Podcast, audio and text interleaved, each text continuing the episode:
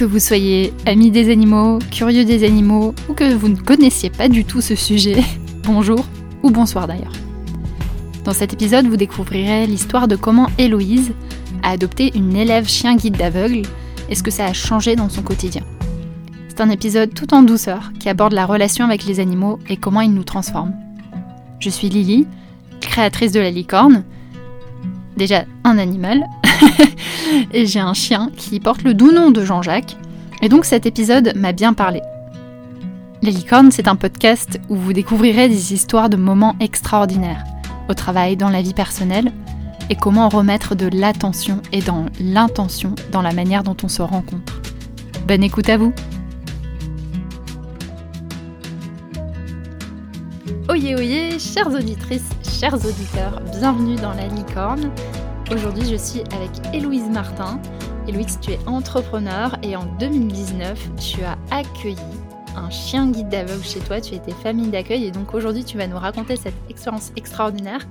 Tu es une véritable amie des animaux et, et à ce titre, à de nombreux titres, je suis très très heureuse de t'accueillir sur ce podcast. Bienvenue.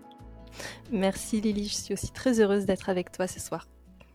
Tu es le premier épisode qu'on fait sur les animaux et je pense qu'on ne va pas, que je vais pas m'arrêter là. je te le souhaite.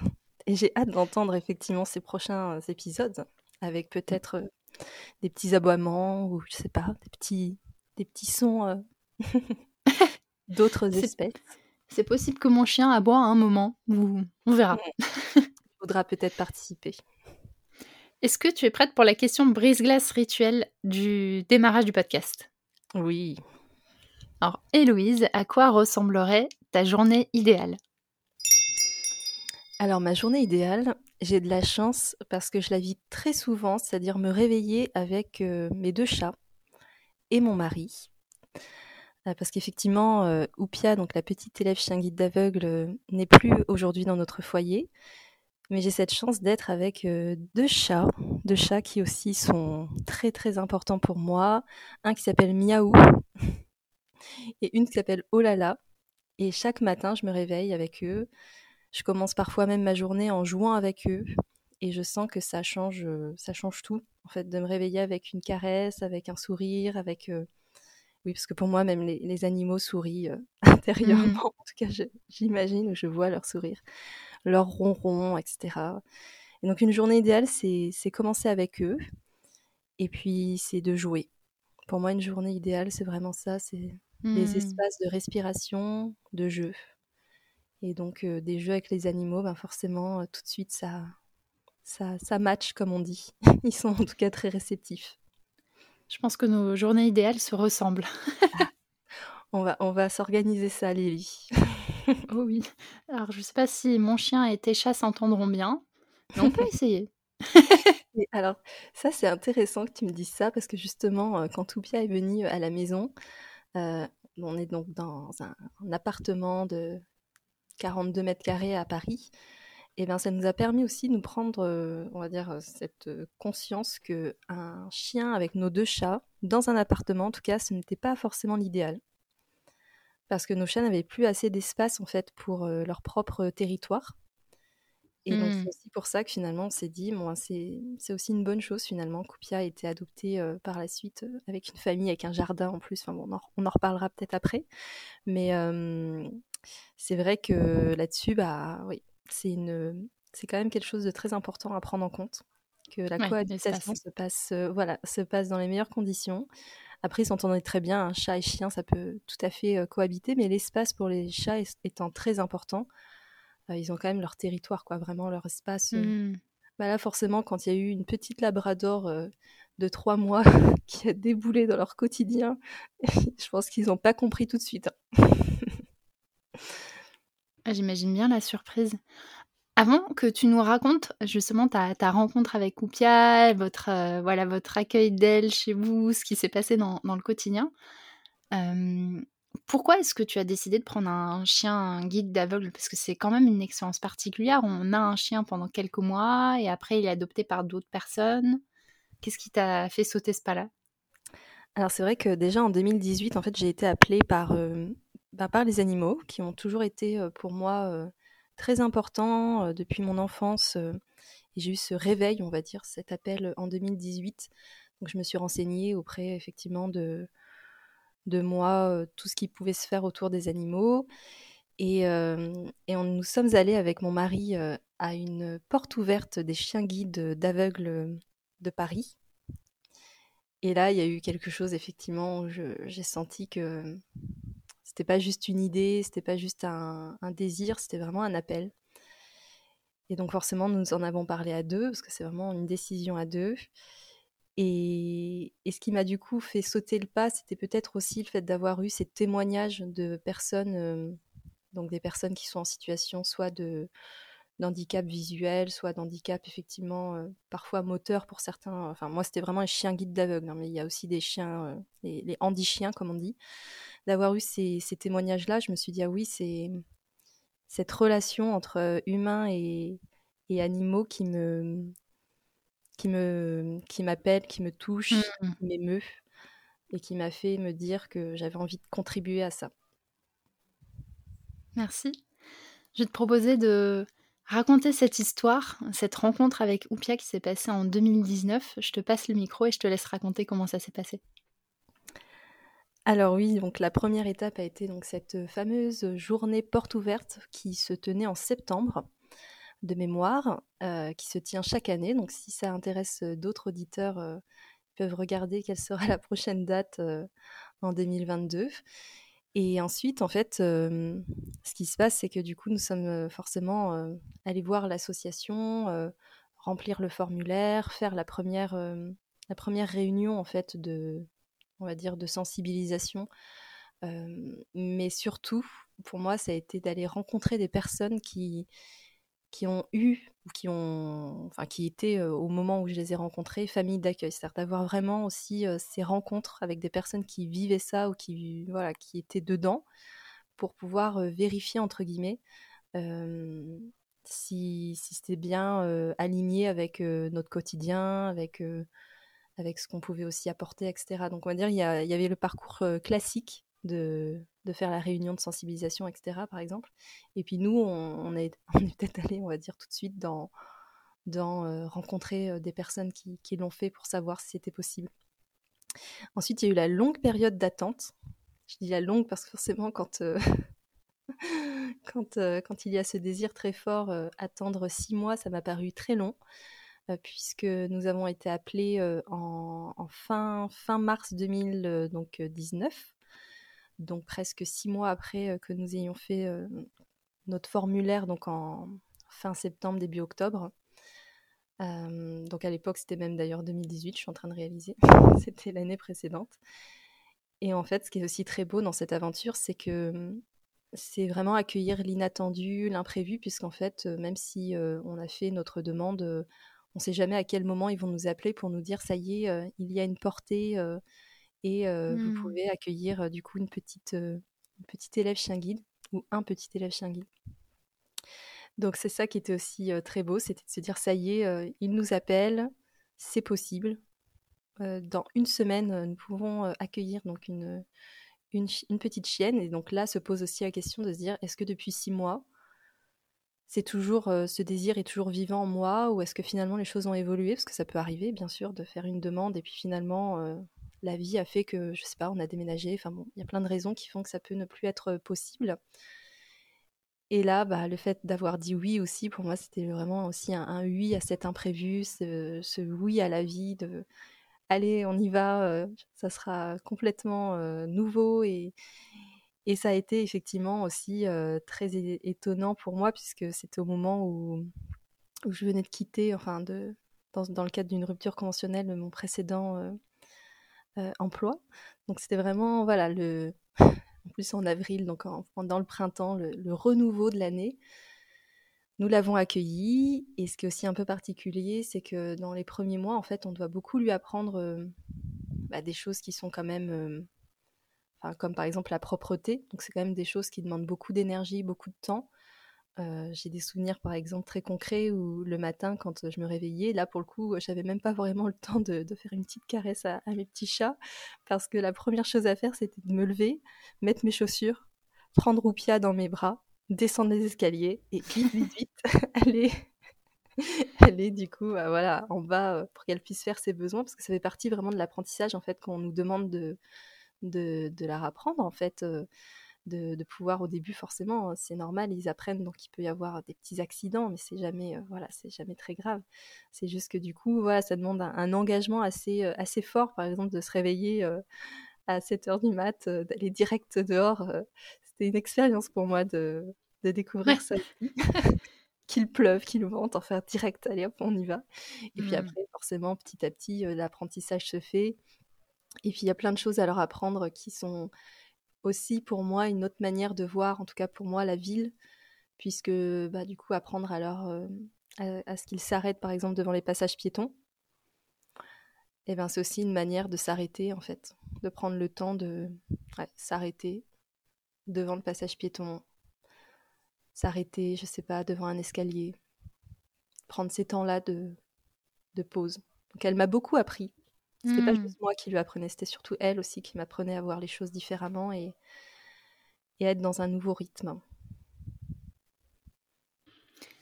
Et donc, au, au, fur et à mesure du temps, je suppose qu'elle a grandi, qu'elle a évolué. Mais quand, quand tu t'es séparée d'elle, en tout cas qu'elle est allée dans une autre famille, elle était quand même assez, assez jeune. Comment ça s'est passé ce moment-là? Oui, bah c'est ça en fait qui est souvent, euh, en tout cas les témoignages que j'ai pu recevoir aussi à ce moment-là, c'est assez difficile de s'imaginer ou d'anticiper euh, le départ, le, au revoir. Euh, ça peut arriver aussi à tout moment, c'est-à-dire qu'il y a aussi des, des familles d'accueil qui sont familles d'accueil pendant que trois mois. Euh, parce que, ah par exemple, ils identifient que, que le chien, par exemple, a des, a des peurs qui font que ça ne lui permettra pas de devenir chien guide. Donc il est ce qu'on appelle réformé, enfin, c'est le terme utilisé. Euh, voilà, c'est arrivé par exemple bah, au frère d'Oupia, donc il avait une, voilà, une terreur auprès des enfants. On n'a pas trop su pourquoi, parce qu'avant il n'avait pas cette peur-là, puis tout d'un coup il y a eu cette peur, et donc du coup il a été réformé, et il avait, je crois, je ne vais pas dire de bêtises, mais je crois que c'était six mois. Donc c'était assez jeune. Oupia, elle, elle a été réformée à l'âge, je ne vais pas dire de bêtises, mais je crois que c'était à l'âge de 11 mois. 11 mois, euh, ouais, peut-être 12 mois, j'ai plus, j'ai plus le chiffre exact en tête. Donc oui, elle était jeune, entre guillemets, même si elle avait quand même passé, on va dire, un peu son, sa phase d'adolescence, etc. Et elle a été réformée, donc c'est-à-dire qu'elle n'est pas devenue chien guide d'aveugle, euh, pour la raison qui est euh, toute simple, c'est que un chien guide d'aveugle, comme son nom l'indique, guide la personne, et elle, elle était tout le temps plutôt derrière moi, en fait. Euh, elle attendait que c'était mmh. moi qui la guide. Et ça, les éducateurs, parce que c'est ça qui est aussi très important à souligner, c'est qu'on est très bien entouré, accompagné. En fait, vraiment, c'est nous qui sommes en train d'apprendre. Hein. C'est une éducation. les, les bah, du coup, les éducateurs éduquent en mmh. fait les familles d'accueil. Et donc, il y a des, des, réunions une fois par mois. Enfin, après, ça dépend. ça dépend de chaque centre, hein. c'est régional, etc. Donc là, je parle de celui de Paris et de bah, comment moi je l'ai vécu en 2019 en tout cas. Et donc chaque mois on y va, on nous montre des exercices, etc. On apprend à comment faire un rappel, enfin plein de choses qui peuvent aussi servir d'ailleurs pour des, chiens qui ne sont pas forcément des chiens guides d'aveugles. Et, et donc on nous prépare aussi en quelque sorte au fait qu'elle va partir, mais on ne sait jamais quand. Donc elle, du coup, Pia, bon, bah, on a su ça parce que ils nous ont expliqué que comme c'était vraiment dans, dans, son caractère, enfin c'était plus du comportemental en fait, c'est vraiment dans son caractère, elle n'était pas, pour reprendre un, terme on va dire de, jargon, lideuse. Mmh. Elle était plutôt justement à, à, répondre à ce qu'on lui demandait de faire, mais pas, pas à prendre d'initiative, pas, voilà, pas être... Et donc dans ce cas-là, bah, du coup, on nous dit que voilà, elle ne deviendra pas chien guide d'aveugle, ce qui pour moi était une une bonne nouvelle, vraiment. Je l'ai vécu comme une bonne nouvelle parce que j'ai senti que c'était vraiment pas sa vocation. Donc pour moi, euh, ça m'a plutôt même rassuré. Et après, on nous dit, bah voilà, en fait, on va euh, chercher du coup une famille qui peut euh, l'adopter. Et là, à nouveau, c'est comme pour le début. C'est-à-dire qu'en fait, on ne sait pas quand est-ce que quand est-ce que le départ va se faire. C'est-à-dire que ça peut prendre une semaine, comme ça peut prendre deux mois. Donc nous, euh, on a quand même pu, euh, on a eu cette chance, on va dire, qu'elle reste avec nous encore pendant un mois et demi, ce qui était assez long, entre guillemets, par rapport à ce qu'on mmh. nous a en tout cas dit. Et puis voilà, pareil, on nous a appelé un moment, on nous a dit, bah ça y est, on a trouvé une famille euh, qui veut bien l'accueillir, donc la semaine prochaine, bah, c'est l'heure. Et c'est vrai que c'est quelque chose aussi, ce côté inattendu, dans la joie d'accueillir, mais aussi dans forcément, du coup, la difficulté, la, bah, toutes les émotions que ça réveille, de, dire au revoir et de, ne pas savoir quand est-ce que ça va arriver euh, concrètement. Qu'est-ce qui t'a marqué le plus dans ta, dans ta rencontre? Qu'est-ce qui en a fait un moment extraordinaire? Mmh. C'est c'est toutes les fois où, je croisais son regard. Vraiment, euh, Pia, pour moi, elle, a, elle avait un regard, en fait, d'une bonté. Je sentais, en fait, dans, son regard, cette bonté, cette humanité d'amour, en fait, ce regard d'amour. Et que je ressens d'ailleurs chez, d'autres chiens. Mais c'est vrai que chez elle, en plus, donc une petite labrador noire, avec les yeux aussi assez noirs, donc très brillants, qui prenait vraiment beaucoup la lumière. Enfin, vraiment quelque chose aussi de et, une complicité qui fait que mmh, bah, tous les moments que j'ai pu vivre avec elle, pour moi, étaient, euh, étaient très singuliers, avaient vraiment une saveur particulière. Et même les moments difficiles, parce que j'ai des souvenirs, par exemple, euh, de moments où j'ai eu peur pour elle. je sais pas, par exemple, il y a eu un moment, elle a eu besoin d'être stérilisée, puisque bon, c'est aussi ce qui est recommandé par l'association du coup, elle avait des points de suture, etc. C'était en plein été. Il y a un moment, il y a un point de suture qui s'est ouvert. Enfin bon, bref, ça a réveillé chez moi plein de peurs. Et c'était aussi intéressant pour moi, justement, de, de, de voir toutes les peurs que je pouvais projeter sur elle. Je me suis dit, tiens, mmh. je peux, je, ça se trouve, je le fais chez d'autres personnes. Je le, fais, je le ferai peut-être quand nous aurons des enfants. Donc d'être consciente qu'en fait, non, ce sont mes peurs. C'est pas. Enfin, d'essayer de distinguer, en fait. Et c'est ce qui a fait aussi que c'était fort euh, d'être avec mmh. elle, parce que c'était très émotionnel. ça, a changé, toi, la relation que tu as eue après avec des d'autres animaux ou même avec des, des humains? Mmh. J'aime beaucoup cette question. Alors ça a changé, je pense, dans le sens où maintenant, quand je rencontre un, notamment par exemple un chien. Je pense par exemple à, mon voisin qui m'a dit ça récemment. Il m'a dit ça se voit que vous aimez les animaux parce que les chiens viennent vers vous. Et je pense qu'il y a quelque chose tout d'un coup qui s'est fait d'une sorte de relation, de mmh. connexion, qui fait que je sais pas comment mettre des mots dessus, mais c'est vrai qu'il y a quelque chose d'une sorte de, de reconnaissance ou de spontanéité qui se fait. Même si j'avais eu du coup quand j'étais enfant euh, cette relation, cette complicité aussi avec un chien, voilà, il y a eu, on va dire, toute une période de, bah voilà, de mes débuts d'études, enfin lycée, études, qui font que du coup, euh, je m'étais un peu éloignée de ça. Et maintenant, je pense que j'ai vraiment beaucoup plus cette reliance-là. Et c'est fort probable que, que du coup, c'est eu un, impact, ou en tout cas une influence sur euh, la relation que j'ai avec euh, les autres humains et en général les autres êtres vivants, parce que je pense que ça m'a ouvert à une sensibilité, en fait, quelque chose que je m'étais peut-être bah voilà, parce que par protection, sûrement, j'ai fermé, on va dire, certaines choses. Et là, ça m'a permis de réouvrir ces canaux-là. et donc, beaucoup plus aussi d'intuition et, et d'une reliance, effectivement, sur d'autres plans. Plus dans l'invisible, mmh. en fait, j'ai envie de dire. Parce que c'est vrai que c'est ça aussi avec les animaux, c'est que on n'est plus sur du langage verbal, justement. Ouais. si c'est aussi le cas, hein, bien sûr, il y a... elle comprenait tout. Hein. je veux dire, les animaux là-dessus, euh, moi quand je parlais d'elle, enfin bon bref, ou même quand euh, je sentais bien qu'elle comprenait. Même mes chats, je vois bien qu'ils comprennent. Mais ce que je veux dire, c'est qu'il y a voilà, une, autre, euh, une autre manière de communiquer, même voilà, par la pensée, une autre manière d'être en relation. Hmm.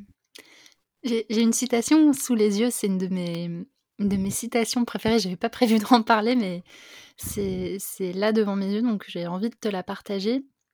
C'est une citation d'un auteur, philosophe, économiste, euh, penseur des, temps modernes qui s'appelle Charles Eisenstein, qui a mmh écrit un livre fabuleux, Notre cœur sait qu'un. ou Le monde plus beau que notre cœur sait être possible. Je me souviens jamais du titre, du nom, mais je le mettrai dans les commentaires. Et dans, dans, ce livre, il appelle beaucoup à retisser des relations différentes et à à sortir de la séparation qu'on peut avoir avec le monde du vivant. Et donc, la citation que j'ai en face de moi, c'est Nous devons rentrer dans une relation directe, sensorielle, aimante avec cette forêt, cette montagne, ce petit bout de terrain. Je pense qu'on pourrait même rajouter cet animal en face de nous. Est-ce que tu aurais, avant qu'on rentre sur la, sur la conclusion, peut-être une invitation ou un conseil à donner à ceux et à celles qui ont envie de, de retisser une relation qui est différente, qui est plus sensible au monde du vivant?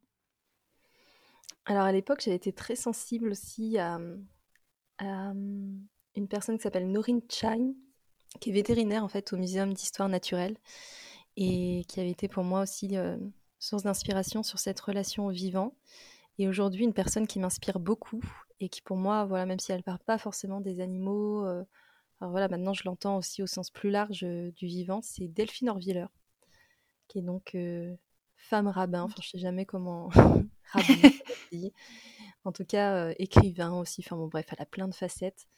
Et je sens que quand elle parle dans ses conférences, ça éveille en moi vraiment quelque chose aussi de, de, de la relation.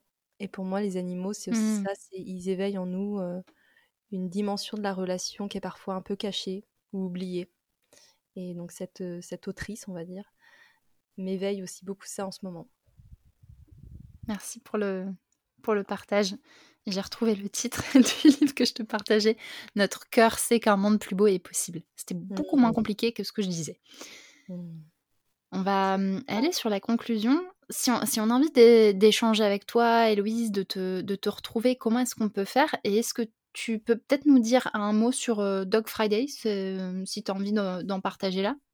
Oui, alors effectivement, euh, cette relation avec les animaux euh, me touche tellement que, j'ai eu aussi cet élan euh, de créer un collectif qui donc initialement s'appelle Dog Friday, enfin pour le moment s'appelle Dog Friday, mais son petit nom va changer puisque l'intention étant qu'on puisse choisir le nom aussi ensemble. et donc ça se retrouve sur les, sur les animaux, sur les réseaux sociaux, avec donc le at Dog Friday, mais bon, ça va changer, donc à la limite, je te, je te donnerai, on va dire, les, mmh. infos euh, quand ce sera euh, actualisé. Et sinon, on peut trouver des informations directement sur ma page euh, LinkedIn, donc sur Héloïse Martin, en, en tapant le mot-clé Dog Friday ou, ou, les balades poétiques, qui peuvent être aussi une autre manière d'entrer en relation avec le vivant, puisque c'est aussi ce cadeau que m'a offert Oupia de, de, de m'ouvrir et de porter ce projet que sont les balades poétiques. Merci Héloïse, ça fait plein de plein d'inspiration à aller creuser. Et on va terminer par la question rituelle de fin, qui est la, question de la dédicace. À qui est-ce que tu as envie de dédier cet épisode? Ça peut être une personne, une chose, une pratique qui, toi, t'inspire sur ces sujets et que tu as envie de partager avec ceux qui nous écoutent? Hmm. Euh, j'ai envie de dédier effectivement ce podcast à mon mari parce que ça a été une aventure à deux.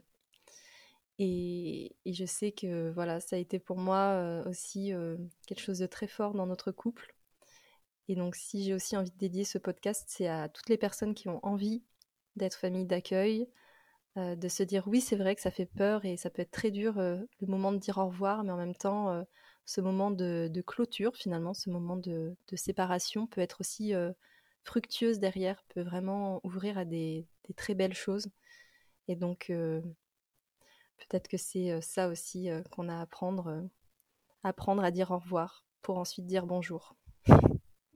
C'est c'est une belle invitation. J'ai on, a eu quelques épisodes autour du, du, deuil, en tout cas qui commencent à aborder cette, cette question, et je pense que en tout cas j'ai envie qu'on ait aussi plus de conversations autour de, du deuil, des fins, des, des débuts, des, des fins de cycle. Euh, mmh. dans, dans, ce podcast. Tu me fais penser à ça. Ils sont une fin et un commencement, comme ce podcast là. C'est une fin, mais c'est un commencement pour autre chose peut-être, pour celui qui écoute, pour nous. Merci beaucoup Héloïse pour ton, pour ton temps, pour cette, euh, cette superbe histoire qui m'enchante et qui me donne envie de passer encore plus de temps avec les animaux. Oui, c'est précieux. Merci Héloïse et chers auditeurs, chères auditrices, à la semaine prochaine. Cet épisode était le premier consacré aux animaux et vous retrouverez dans quelques semaines Anne qui nous racontera une séance de coaching avec le cheval. En attendant, oui, je sens votre grande impatience. vous pouvez écouter l'épisode 2.3 avec Sarah Dumont sur les apéros de la mort pour tisser le fil du deuil qu'Héloïse évoque dans l'épisode l'épisode 2.16 avec Azul Tomé sur le conseil de tous les êtres, ou encore l'épisode 1.10 avec Angélique Lemaire pour transformer un moment collectif grâce à la nature. Vous retrouverez tous les liens de ces épisodes dans la section description du podcast. Vous pouvez également vous inscrire à ma newsletter Secret de Facilitation, où je partage deux fois par mois mes astuces, mes déclics, mes pépites sur la facilitation de moments extraordinaires. Et la semaine prochaine, nous revenons en entreprise pour vivre un moment de catharsis avec Maxime et Jeanne.